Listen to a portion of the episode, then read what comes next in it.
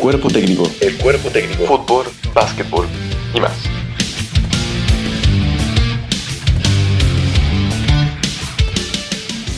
¿Qué tal? ¿Cómo les va, señoras y señores? Sean muy bienvenidos a todos y todas nuevamente a esta propuesta de la niega, a este podcast deportivo donde hablamos, conversamos y nos informamos sobre eso que nos gusta alrededor de la pelotita, sea la pelotita blanca y negra o ese balón naranjo eh, que nos gusta ver pasar por los aros. Lo acompaño yo al especialista que tenemos aquí del mundo del fútbol, sobre todo internacional. Te saludo, un gusto como siempre. Tomás Martín, cuéntame cómo ha estado, cómo ha estado tu semana. ¿Qué se nos viene para el capítulo de hoy?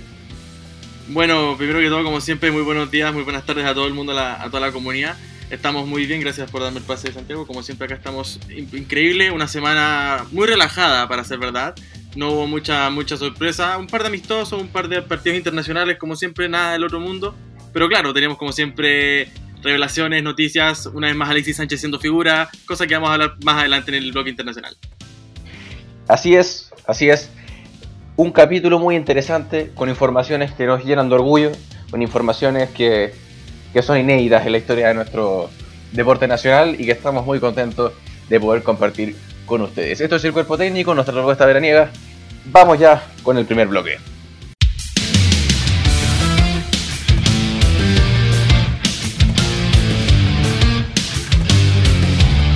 El cuerpo técnico. El cuerpo técnico. Fútbol, básquetbol y más.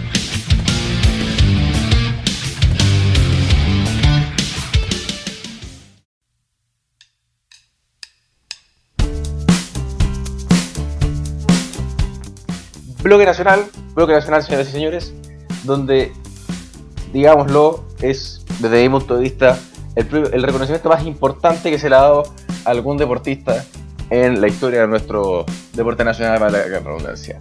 Cristiane Endler, sí, la portera emanada desde Colo Colo, hoy actual portera de el Olympique de Lyon en Francia, fue condecorada con el premio a The Best Goalkeeper en la categoría mujeres por la FIFA. Un premio de los más de los galardones más importantes, digámoslo, en el mundo del fútbol. Primera vez que una sudamericana incluso tiene este reconocimiento y nos llena de orgullo que sea una portera chilena que con muchísimo esfuerzo eh, lo haya logrado.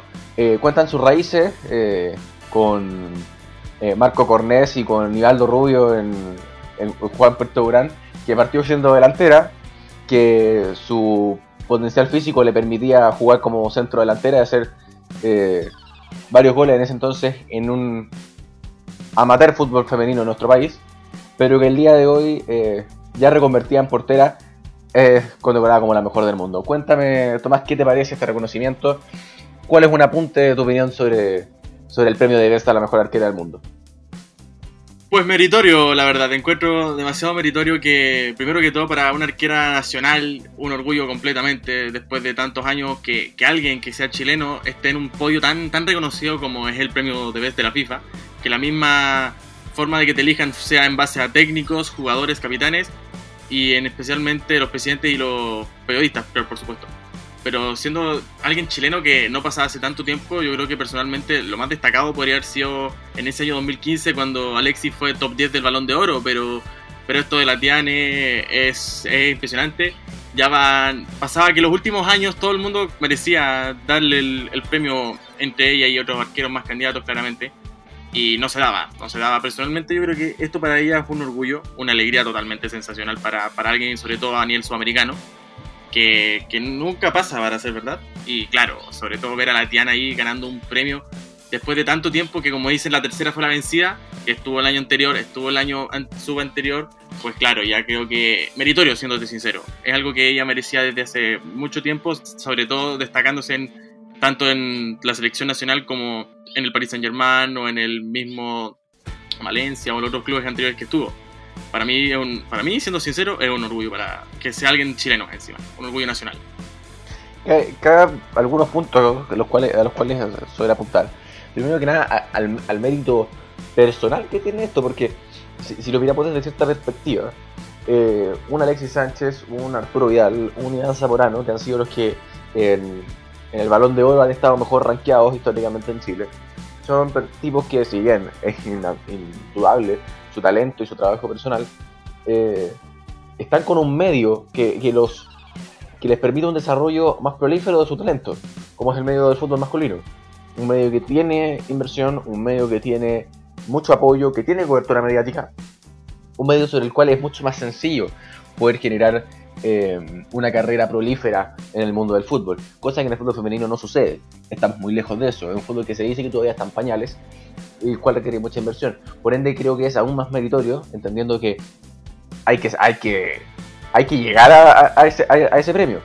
Después, creo que ot- otro punto es la cantidad de hitos que tuvo que cumplir para poder llegar a esto. O sea, estamos hablando de una arquera que fue campeona de Copa Libertadores con Colo Colo, estamos hablando de una arquera que pasó al fútbol europeo muy rápidamente, que hizo carrera en Europa, que, participó en una Copa eh, América en Chile de muy buena forma, que cumplió hitos ganando a Brasil por primera vez, que cumplió un hito yendo a, los Juegos Olímpicos, a un Mundial de Francia que fue figuraza contra Estados Unidos, o sea, si a Estados Unidos, si no estaba Endler, probablemente Estados Unidos le hacía 10 goles a Chile, cosa que no fue así. Entonces, digamos que hay un mérito aquí que tiene que ver con una carrera perseverante en un, mun- en un mundo que no tiene apoyo y que, que sea la primera sudamericana abre muchas puertas, eh, pero demuestra la necesidad que hay y que se puede. Que, que ciertamente el fútbol femenino sí eh, tiene raíz de mucha importancia y eh, con trabajo de, de buena forma se puede lograr algo como este.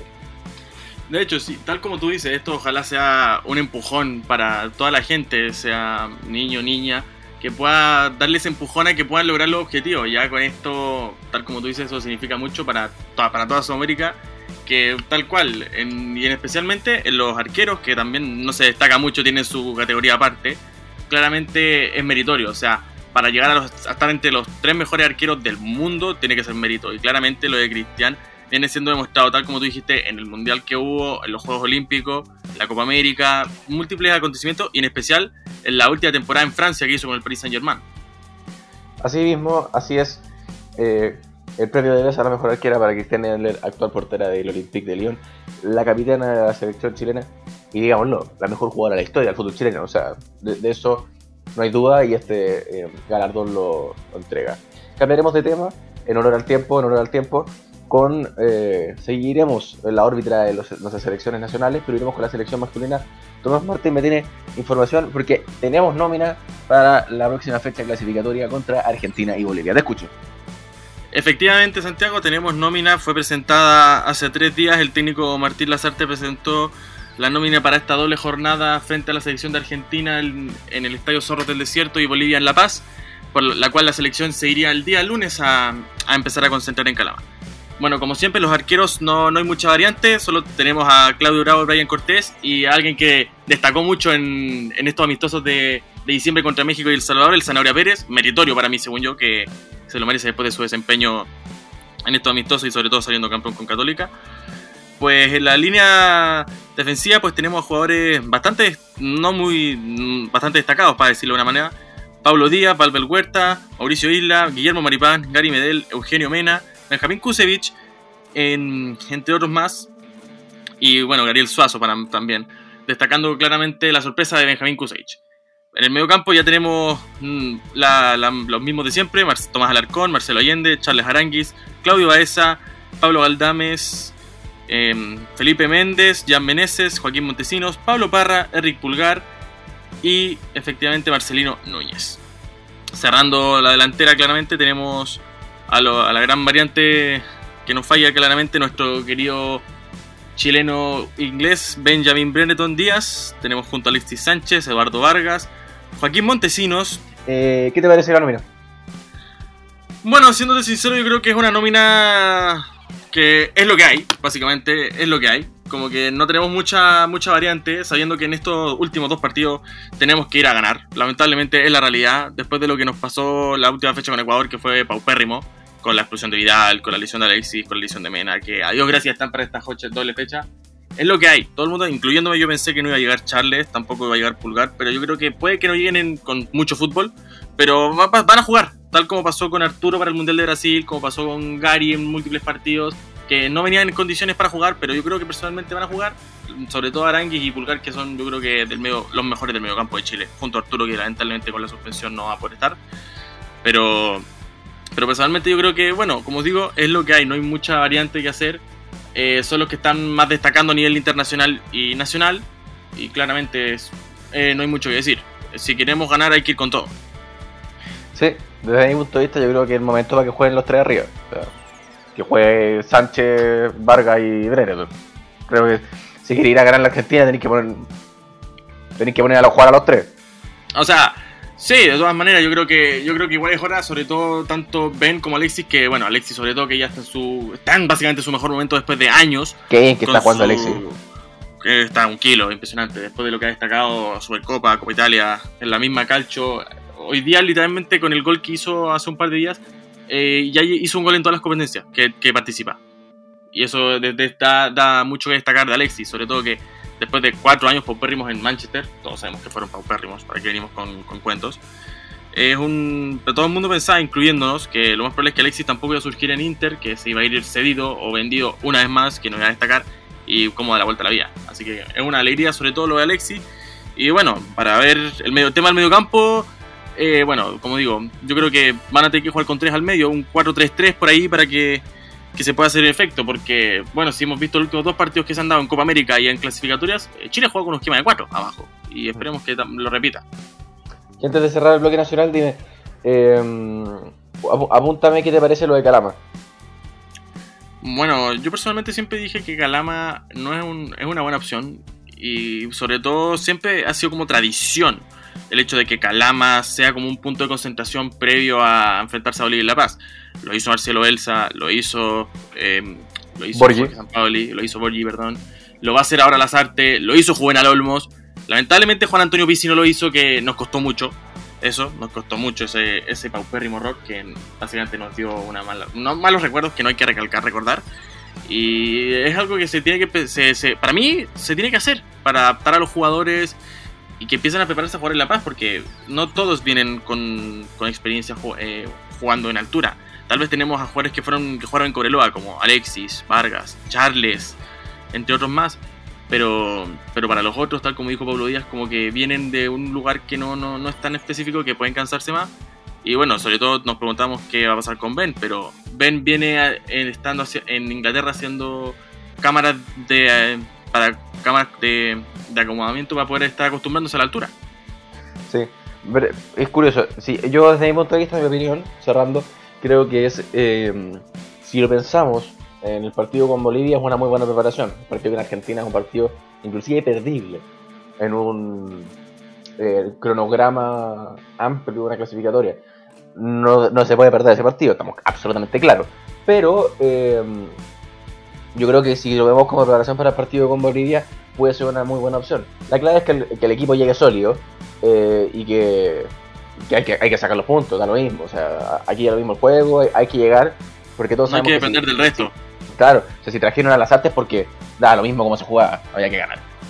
Argentina tuvo que hacer un cambio en su planteamiento porque siempre se quedaban en el mismo hotel en Santiago, hacía todo el, todo el planteo, siempre se quedaban donde mismo y hacían todo esto. En cambio, ahora van a tener que llegar en vuelo charter hasta claramente eh, Calama, que bueno, tal vez tengan todo cerca, pero no, no van a tener como todo ese, ese acomodamiento que han tenido todos los últimos años.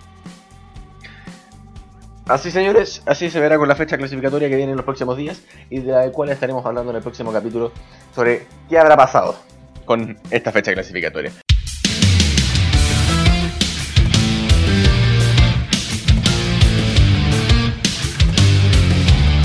El cuerpo técnico. El cuerpo técnico. Fútbol, básquetbol y más.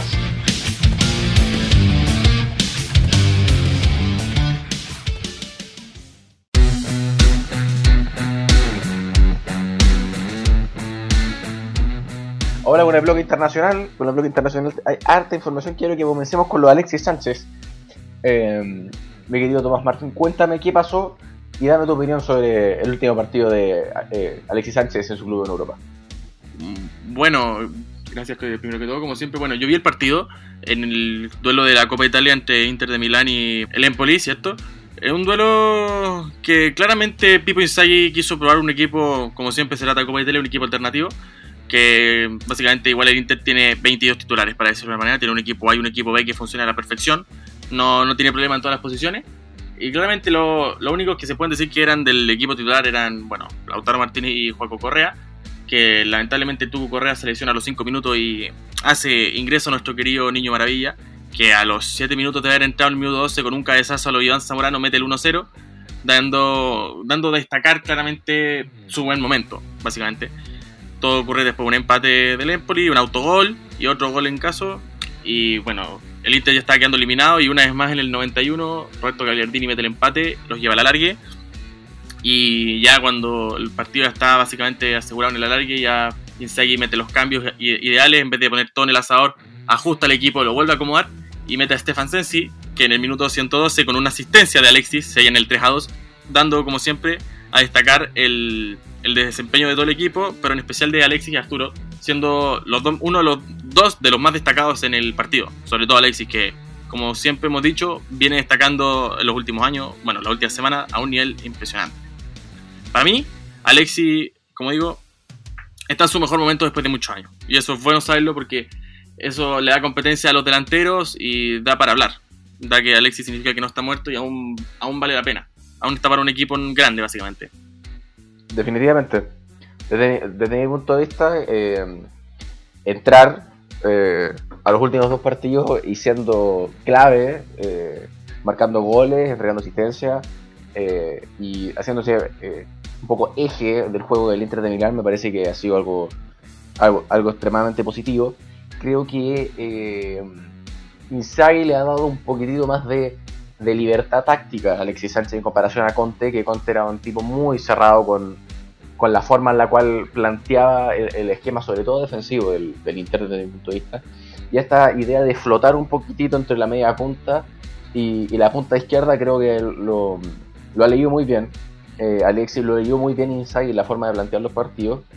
Eh, y desde mi punto de vista, por ejemplo, no es raro que Denzel Dumfries haya empezado a jugar de forma más regular cuando jugó Alexis Sánchez. O sea, desde mi punto de vista, eso ha generado de que la vocación ofensiva del Inter sea más notoria.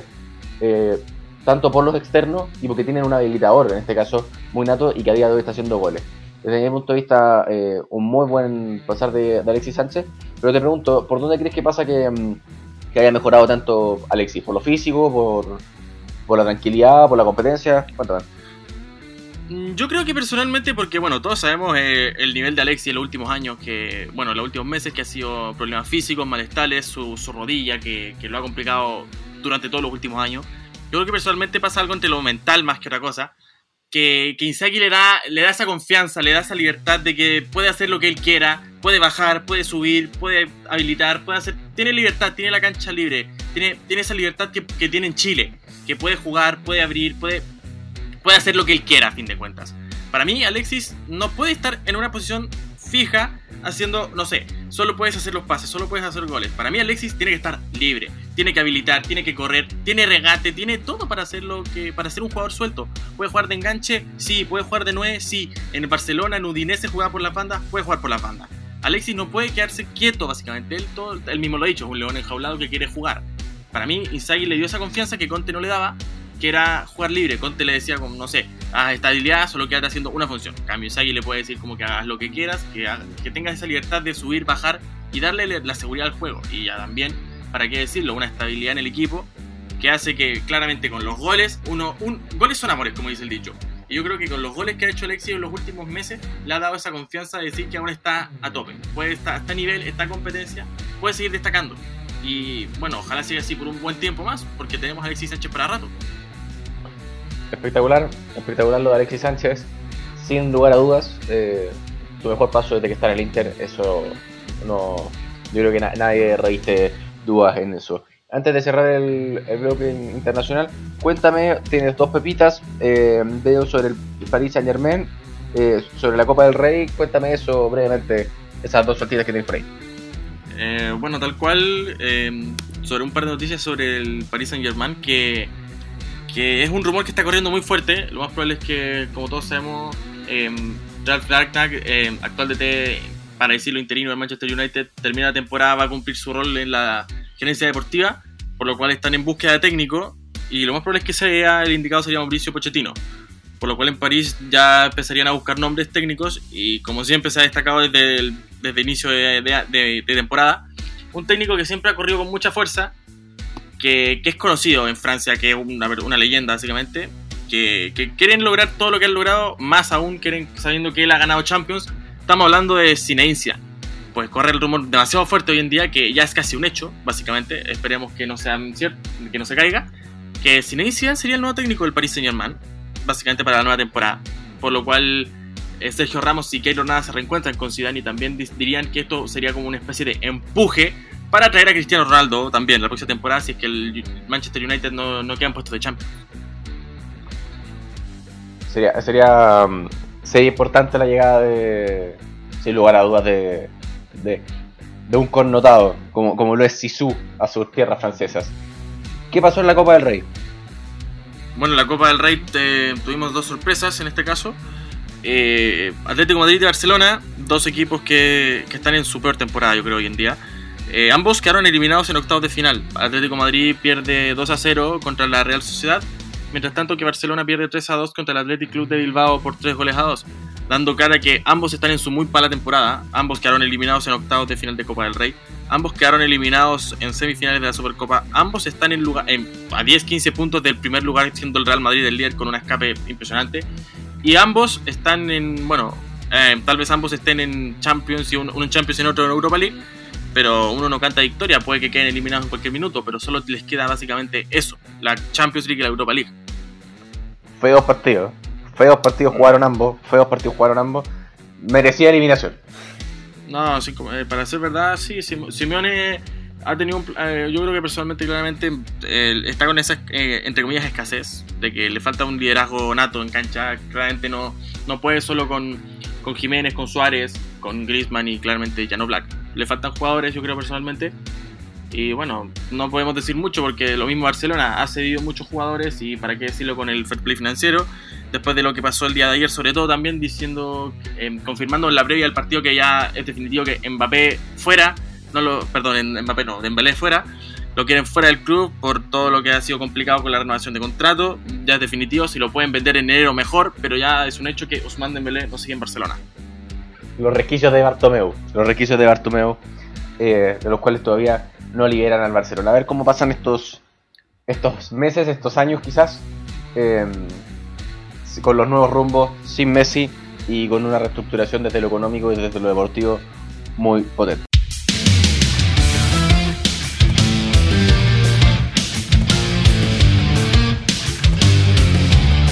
El cuerpo técnico. El cuerpo técnico. Fútbol, básquetbol y más.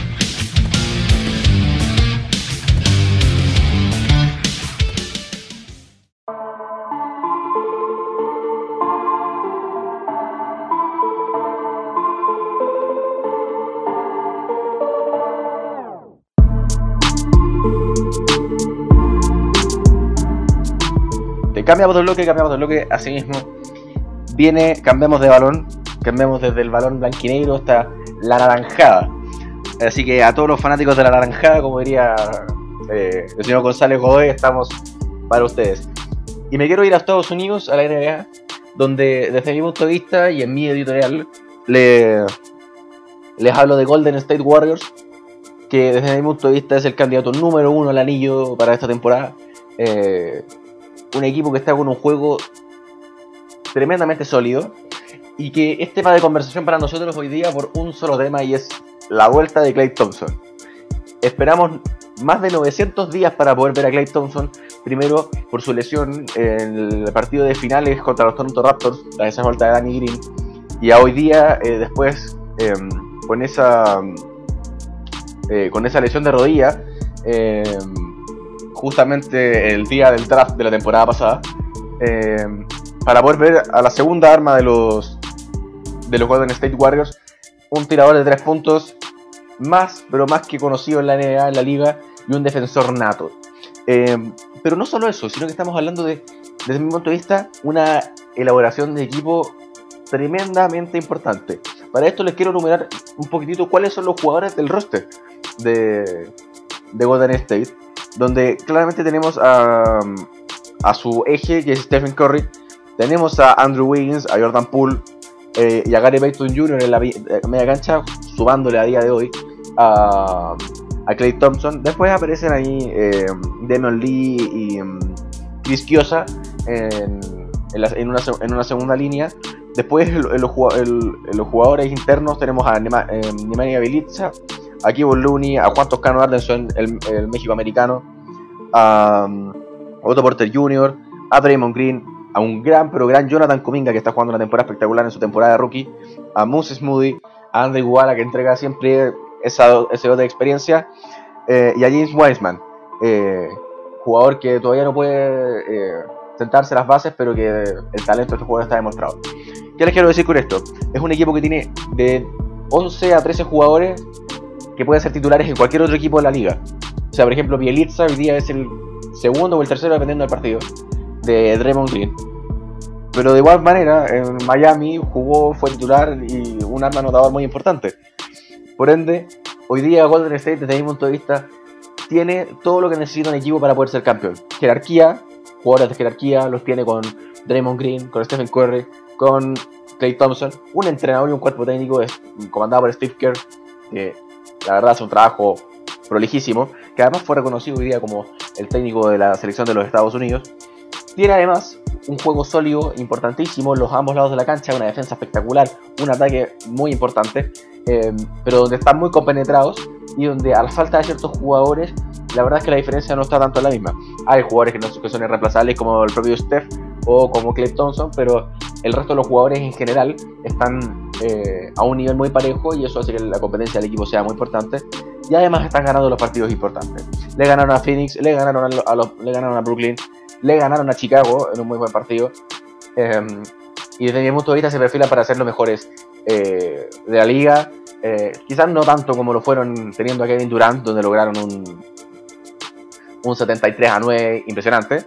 Pero sí, definitivamente, desde mi punto de vista, son los número uno detrás de Phoenix, detrás de Brooklyn, porque son equipos que no están, que por ciertos momentos están mostrando ciertas inconsistencias, o por ejemplo en el caso de Phoenix, que si bien es un equipo muy consistente, eh, por momentos no, no, tiene la jerarquía necesaria, eh, sobre todo bajo el sexto, eh, me atrevo a decir. no sé, ¿qué te parece que vuelva Clay Thompson? Que haya jugadores como Stephen Curry que están en un nivel altísimo. ¿Qué te parece para el resto de la temporada?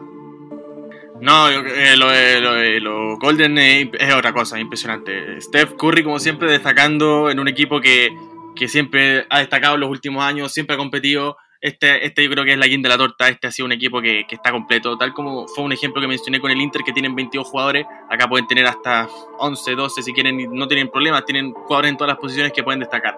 A pesar de que hayan perdido con Indiana en este caso, han destacado en un equipo muy sólido, muy, muy bien. Y sobre todo Steph, que ha sido uno de los que más, más galardones ha conseguido, el que tiene la batuta, que dirige a todo el equipo en este caso, junto a, bueno, con el regreso de Clay Thompson, que, bueno, después de estar 600, 900 días afuera, se, lo, se, hacía, se notaba su ausencia en, cierto modo.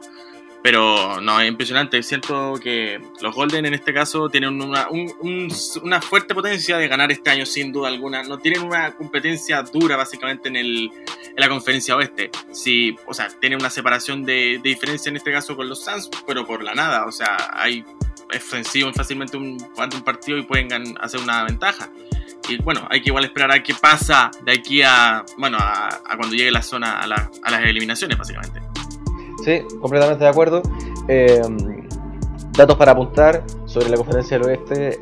Partidazo el de ayer que jugó Dallas con, con Phoenix. Eh, lo terminó ganando Phoenix. Eh, la verdad, para que se hagan una idea, Dallas dominó el partido de una manera impresionante, con una defensa muy interesante hasta el tercer cuarto y el último cuarto una remontada de la mano de Chris Paul y de Devin Booker notable que, hacen que la liga y que sobre todo la conferencia del oeste, que es la que más entrega, eh, digamos, esa pimienta que necesita la NBA, eh, esté, esté que arde, esté en llamas.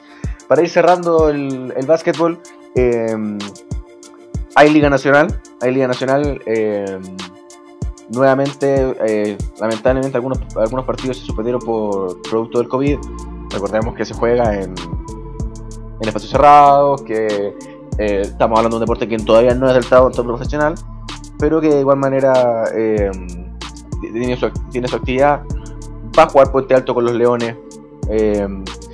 Va a jugar el clásico, el clásico de Valdivia con Valdivia Las Ánimas. va a jugar Español de Talca con Basket UC. Atlético Puerto Varas con Valdivia. Va a jugar también en lo que viene para este fin de semana. Así que la invitación es a, estar al tanto del básquetbol nacional, que ha estado entregando muy, pero muy buenos partidos, eh, sobre todo los equipos del sur. Ojo con el set, ojo con el set de Puerto Montt, lo vuelvo a repetir. Un equipo para ser campeón. Le falta un par de jugadores, pero un, un equipo para ser campeón. Así que la invitación está hecha. Yo estoy seguro que mi amigo Tomás Martín va, a abrir una cerveza y a ver un poquitito de, a ver un poquitito de básquetbol, sea de la NBA o sea de, no, eso, eso, eso, eso, seguro, eso seguro. El, fin de semana. Eso seguro, se vienen buenos acontecimientos, básquet, Super Bowl. ¿Qué no, qué no se viene, básicamente? Así que claramente la cerveza en mano no va a faltar. ¿Quién sabe si terminamos hablando de automovilismo en el final de este podcast? ¿Quién sabe? ¿Quién sabe? Fórmula 1 ahí, claro. Viene el NASCAR, viene todo, viene de todo. Pero bueno, señores, se hace corto, se hace muy, pero muy corto. Eh, este, esta propuesta de la niega del cuerpo técnico eh, en nuestro segundo capítulo. Los invitamos a ver en nuestro canal de YouTube el primer capítulo que ya subimos eh, de, la semana pasada. Eh, también estaremos informando próximamente, quizás, en las plataformas de, podcasting más importantes. Estaremos viendo estaremos, estaremos viendo esas situaciones. Pero por mientras en nuestro canal de YouTube, el Cuerpo Técnico Podcast, para que todos puedan ir a disfrutar el resto de nuestros capítulos Em, esta propuesta de la niega sobre el deporte del balón. Tomás Martín, un saludo, nos vemos la próxima semana. Como siempre, un gusto Santiago, nos, veremos. Un saludo para todos. Hasta luego amigos. Que esté muy